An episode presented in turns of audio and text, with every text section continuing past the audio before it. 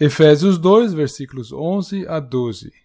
Portanto, lembrai-vos de que outrora estáveis sem Cristo, não tendo esperança e sem Deus no mundo.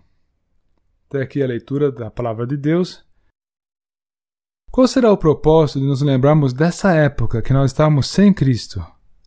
Que nós estávamos na lama? Não seria melhor deletar isso da memória? Talvez um episódio que aconteceu no orfanato nos dê uma certa luz. Então, no orfanato, uma garota havia sido criada e ela agora atingiu uma certa idade em que ela deveria buscar o seu próprio rumo, cuidar da sua própria vida, arrumar trabalho os esforços que fizeram para a educação dela não foram vãos. Pelo contrário, essa moça tinha dado muita satisfação àqueles que estiveram a seu cargo, tiveram o encargo de educação dela. Então, a maleta dela já estava pronta quando o diretor do orfanato veio e, como de protocolo, averigou se estava tudo em ordem.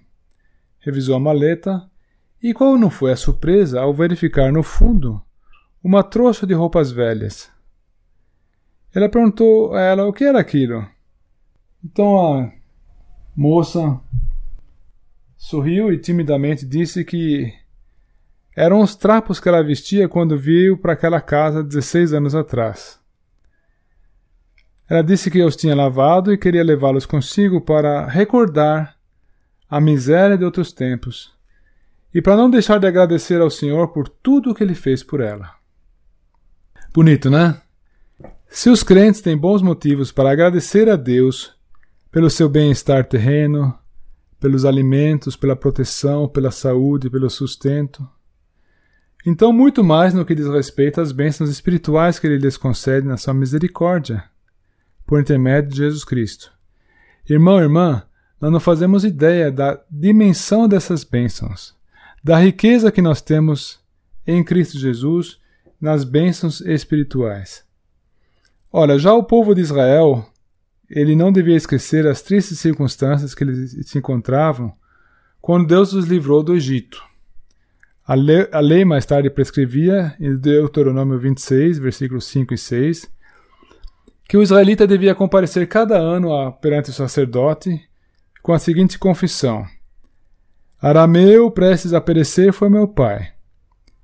Mas os egípcios nos maltrataram e afligiram e nos impuseram dura servidão.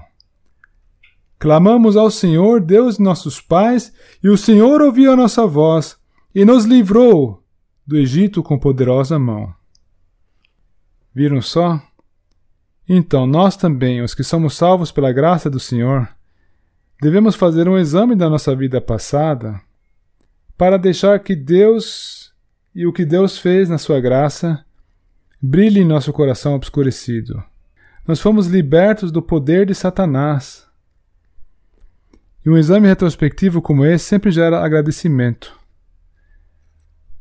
Lembrando que há uma das principais vocações de, do cristão para o tempo presente é ser agradecido. Em tudo dai graças, porque essa é a vontade de Deus em Cristo Jesus para convosco.